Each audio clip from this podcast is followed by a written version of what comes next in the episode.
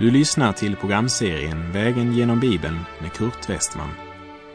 Programmet produceras av Norea Radio Sverige. Vi befinner oss nu i Hebreerbrevet. Slå gärna upp din bibel och följ med. På vår vandring genom Hebreerbrevet befinner vi oss nu i kapitel 12 och vi ska nu ta steget in i vers 15. Vi avslutade förra programmet med förmaningen att göra stigarna raka för våra fötter så att den fot som haltar inte går ur led utan istället blir botad och att sträva efter frid med alla och efter helgelse. Gör stigarna raka så att den fot som haltar inte går ur led utan istället bli botad. Det talar om en rakryggad hållning i vardagslivet och det varnar oss för att leva ett haltande kristenliv där vårt hjärta är delat. För ett delat hjärta, det vacklar hit och dit. Och den som har fått frid med Gud ska hålla frid med sina medmänniskor så långt som det beror på oss. Som Guds barn måste vi alltid ransaka oss själva och fråga oss, är vi en del av lösningen eller en del av problemet? Sträva efter frid med alla och efter helgelse. Ty utan helgelse kommer ingen att se Herren. Det var den klara förmaning hebreerna fick och att jaga efter frid. Det betyder inte att vi ska se mellan fingrarna med synd eller blunda för falsk lära eller liv. För både falsk lära och ett slarvigt kristen liv är som en bitter ogräsrot. Och den bittra roten ska inte alls få vara i fred, utan den ska bekämpas jaga efter helgelse.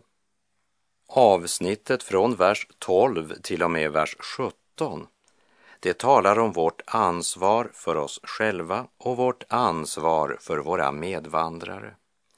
Guds ord förmanar oss att sträva efter frid med alla och efter helgelse. Ja, men, säger någon, en kristen ska väl inte sträva Evangeliet inbjuder oss väl att vila i Kristus? Ja, det är sant. Men den som utan egen förtjänst fått motta livet i Kristus och fått den helige Ande utgjuten i sitt hjärta, han är därmed också kallad att ta upp kampen mot sin gamla natur och det innebär en daglig kamp och strävan. Men det är en välsignad kamp eftersom vi mitt i vår strävan efter helgelse samtidigt vilar i Jesu fullbordade frälsningsverk. Vi strävar inte för att bli frälsta, men därför att vi är frälsta. Frälsningen är Guds verk. Även helgelsen är ett Guds verk i våra liv.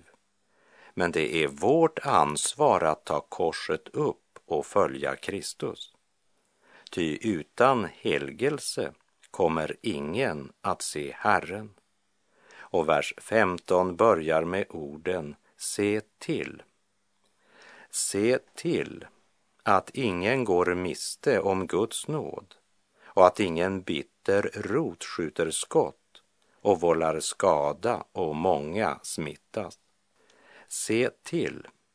Ja, här pekas än en gång på vårt personliga ansvar. Och versen säger tydligt och klart att den som en gång tagit emot Guds nåd kan gå miste om Guds nåd. Och det sker genom en eller annan bitterhet som skjuter skott i vårt inre. Vi minns att kapitel 12 började med följande råd. Låt oss ha blicken fäst vid Jesus, trons upphovsman och fullkomnare, som istället för den glädje som låg framför honom utstod korsets lidande utan att bry sig om skammen och som nu sitter på högra sidan om Guds tron. Tänk på honom som måste uthärda sådan fiendskap från syndare. Annars tröttnar ni och tappar modet. Den som lever i nåden och jagar efter helgelse måste vara på vakt mot bitterhet både hos sig själv och hos trossyskon. För om bitterheten får råda sprider sig denna smitta till många andra. Ett enda kritiksjukt, bittert Guds barn kan skapa mera problem än vad någon kan tänka sig. Därför ska vi, när vi möter svårigheter och prövningar, rikta vår blick på Jesus så att vi inte tröttnar och förlorar modet utan istället styrka de kraftlösa händer och svaga knän, göra stigarna raka för våra fötter så att den fot som haltar inte går ur led utan istället blir botad. Men hur ser man till att inte gå miste om Guds nåd? Hur aktar man sig för de bittra rötter som kan skjuta upp? Ja, låt oss höra vad Hebreerbrevets författare säger. Vi läser vers 16 i kapitel 12. Se till att ingen av er är otuktig eller oandlig som Esau i utbyte mot ett enda mål mat lämnade han ifrån sig sin förstfödslorätt. Den otukt som det här siktas till är andlig otukt. Och Esau används alltså som exempel för att beskriva den hållning där man räknar mera med jordisk rikedom och tillfällig lättnad än med Guds löften och framtidsperspektivet. Esau handlade oandligt, inte bara genom att ringakta sin förstfödslorätt så att han sålde den för en tallrik välling, men också därför att han tog sig två hustrur som båda var hetitiskor, vilket blev till stor sorg för Isak och Rebecka. Att sälja förstfödslorätten, det var ett andligt svek och genom att gifta sig med de hetitiska kvinnorna avslöjar han att hans val var mera styrt av köttets lust än av aktning för Guds bud och aktning för föräldrarna. Det var ögonblicket och det synliga som styrde hans val. Och när vi läser vidare i vers 17 så anges detta som orsak till att Esau blev avvisad när han senare önskade ärva välsignelsen. Den kötslige ångrar sig alltid när det är för sent. Vi läser Hebreerbrevet 12, vers 17. Ni vet att han avvisades när han ville ärva välsignelsen Isak såg nämligen inte någon möjlighet att ändra sig fastän Esau under tårar sökte få välsignelsen. Låt oss ha klart för oss att Hebreerbrevet 12.17 säger inte att Esau ångrade sin synd och ville vända om till Gud och att Gud inte skulle ha velat ta emot honom. Det är inte det som sägs här. Men när det gick upp för Esau att det var inte bara den förstföddes välsignelse han gav ifrån sig när han köpte en sopptallrik för att stilla ögonblickets hunger, utan med förstfödslorätten så följde också den förstföddes rättighet att ärva en dubbel arvslott och då ångrar sig Esau. Han ångrar inte att han ringaktat Guds välsignelse. Han ångrar inte att han gett sin far och mor djup hjärtesorg genom att gifta sig med hetitiska, hedniska kvinnor. Han ångrar inte att han syndat därför att han inser sin synd, utan därför att han förstår vilken konsekvens han kommer att måste skörda. Därför gråter han. Han försöker undgå syndens konsekvens, men det gavs inte någon sådan möjlighet, fastän han försökte med tårar. Det är alltid till skada för oss själva när vi föraktar något som Gud har givit. Och liksom Esau och Jakob såg helt olika på förstfödslorättens värde och betydelse så delas också idag mänskligheten inför Guds gåva. Esau fick linssoppa och bröd, ett ögonblicks tillfredsställelse. Judas fick 30 silverpenningar. Pilatus fick ro för den larmande folkmängden och de skriftlärda. Ja, den som säljer Guds gåva får alltid något igen. Problemet är bara att det man vann visar sig vara högst förgängligt. Och krokodiltårar hjälper inte, hur mycket det än kan imponera på människor. För Gud ser till hjärtat. Låt oss tänka över det när vi gör våra val.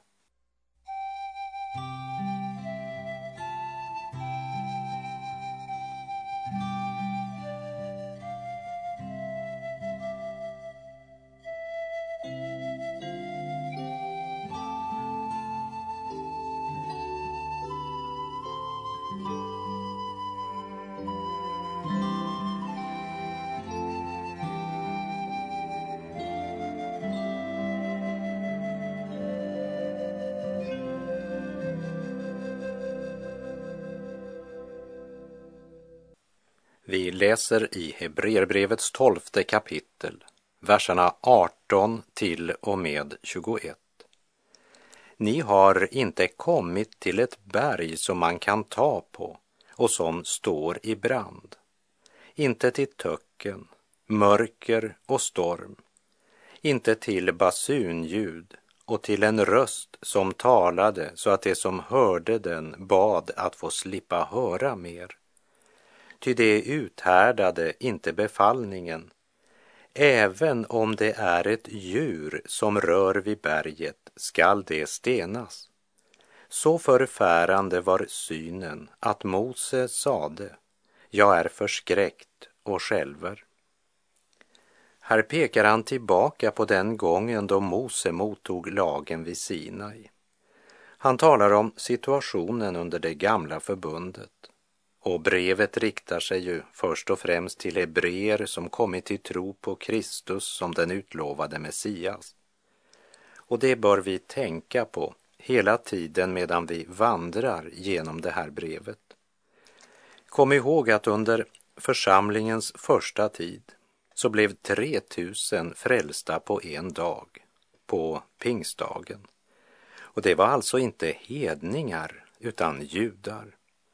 Så innan Paulus och Barnabas började sina missionsresor så bestod den första nytestamentliga församlingen stort sett av messiastroende judar. Och de judar som växt upp i Jerusalem var vana att besöka templet, en tradition som de naturligt nog saknade.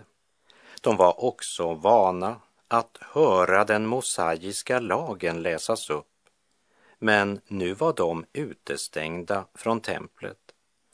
Allt de genom åren växt upp med och praktiserat, den religiösa starka tradition de vuxit upp med, hade de plötsligt inte längre någon del i. De stod nu utanför hela det religiösa etablissemanget Kanske är det därför Hebreerbrevets författare säger att nu har ni kommit till ett nytt berg som är helt annorlunda än berget Sinai.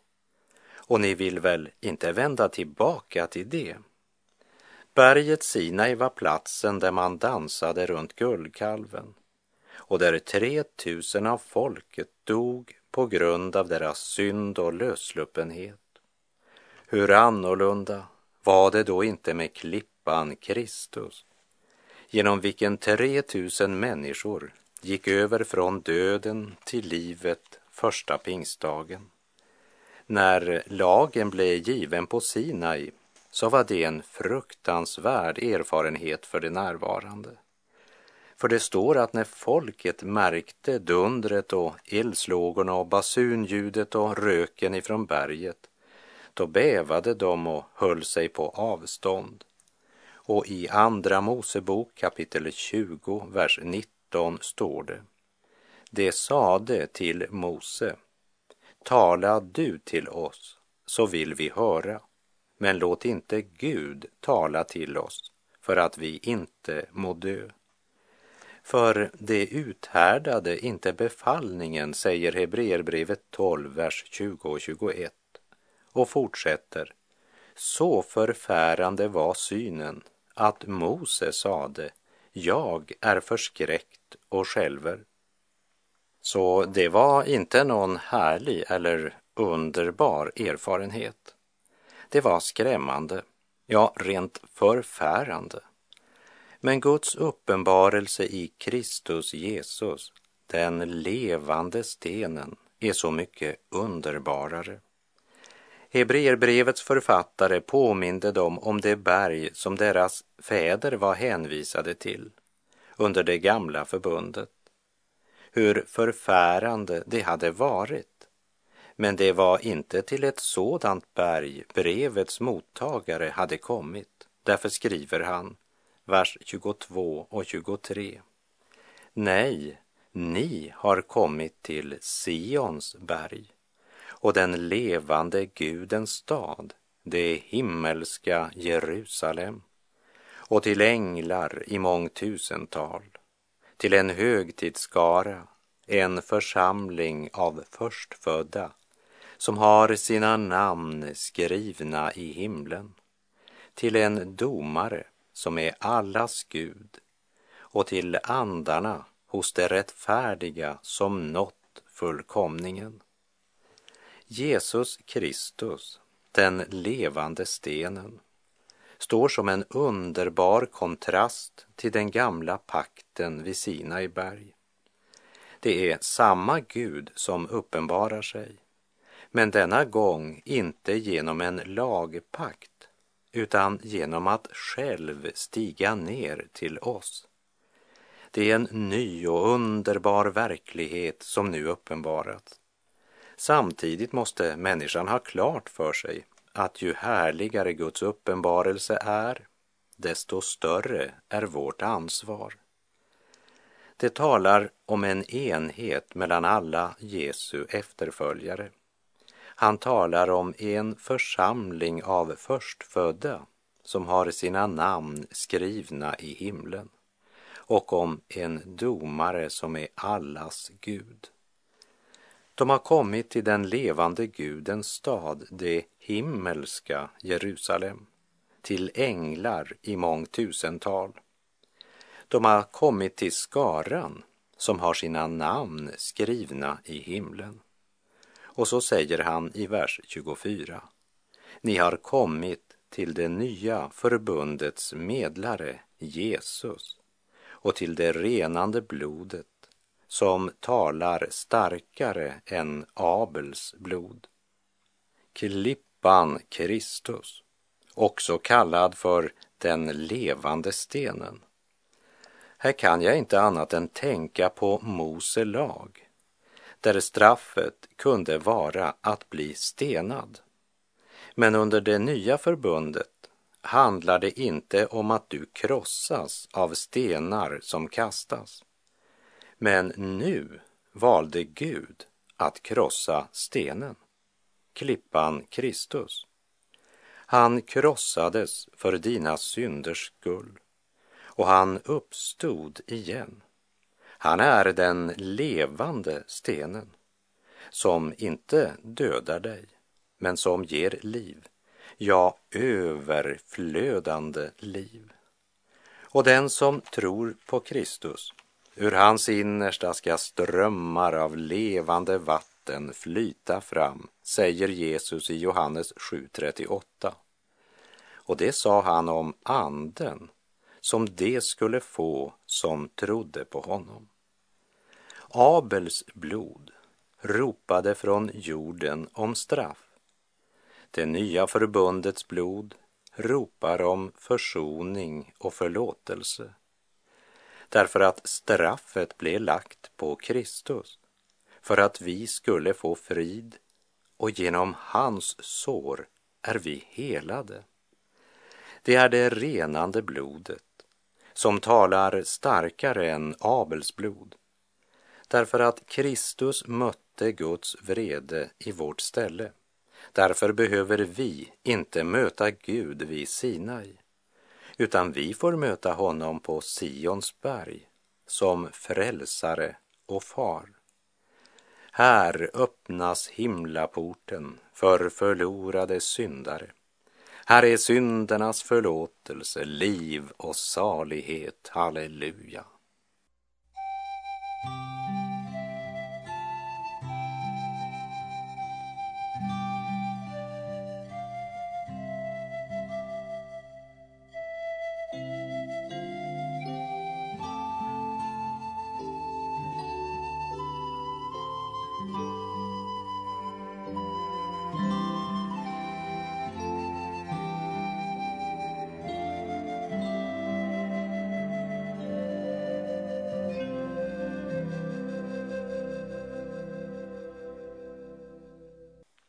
Vi läser Hebreerbrevet kapitel 12, vers 25. Och jag läser den versen i Bibel 2000s översättning. Se till att ni inte avvisar honom som talar, ty om inte det kunde komma undan som avvisade honom när han här på jorden tillkännagav sin vilja, hur skall då vi kunna det om vi vänder oss bort från honom när han talar till oss från himlen. Hur har Gud talat till oss från himlen? Genom att han sände sin son till jord. Jesus är Guds sista ord till mänskligheten. Gud har inte förändrat sig. Han är fortfarande den allsmäktige och helige som hatar synd. Gud har inte förändrat sig, men människans situation har helt förändrats genom att Gud har berett en väg till frälsning och han ropar ut budskapet om räddning. Gud talar. Vi berörs av en vind ifrån evighetens värld. Se bara till att du inte avvisar Gud. För det är till dig han talar just nu och påminner dig om att du har en odödlig själ. Du ställs inför evighetens verklighet. Och frågan går rakt på sak. Om inte det kunde komma undan som avvisade honom när han här på jorden tillkännagav sin vilja. Hur ska då vi kunna det om vi vänder oss bort från honom när han talar till oss från himlen? Inbillar vi oss att vi ska kunna undfly Guds dom om vi inte bryr oss om Guds frälsningserbjudande genom sin son Jesus Kristus? Vi läser Hebreerbrevet 12, verserna 26 till och med 29. Den gången kom hans röst jorden att skaka, men nu har han lovat, en sista gång skall jag skaka inte bara jorden utan också himlen. Orden en sista gång visar att det som då vacklar är skapat och skall försvinna, för att det som inte vacklar skall bestå. Vi får ett rike som inte kan skakas. Låt oss därför vara tacksamma och tjäna Gud så som han vill med vördnad och fruktan. Ty vår Gud är en förtärande eld. Gud kallar människan till omvändelse. Du kan ta emot eller förkasta Guds erbjudande. Det är antingen eller. Förkastar du Jesus som tog din plats och mötte Guds vrede i ditt ställe, så måste du själv möta Gud i domen. Den helige Gud som är en förtärande eld. Och domen, ja, den ska bli så mycket tyngre därför att du blev kallad att möta honom i nåd till förlåtelse och frälsning, men du sa nej. Och med det så är vår tid ute för den här gången. Men innan vi skiljs åt så vill jag påminna om orden i Hebreerbrevets andra kapitel, vers 2 och 3, där det står om redan det ord som talades genom änglar stod fast och varje överträdelse och olydnad fick sitt rättvisa straff, hur ska då vi kunna fly undan om vi inte bryr oss om en så stor frälsning? Öppna ditt hjärta för det rike som aldrig ska vackla och som inte kan skakas. Var tacksam och tjäna Gud så som han vill med vördnad och fruktan.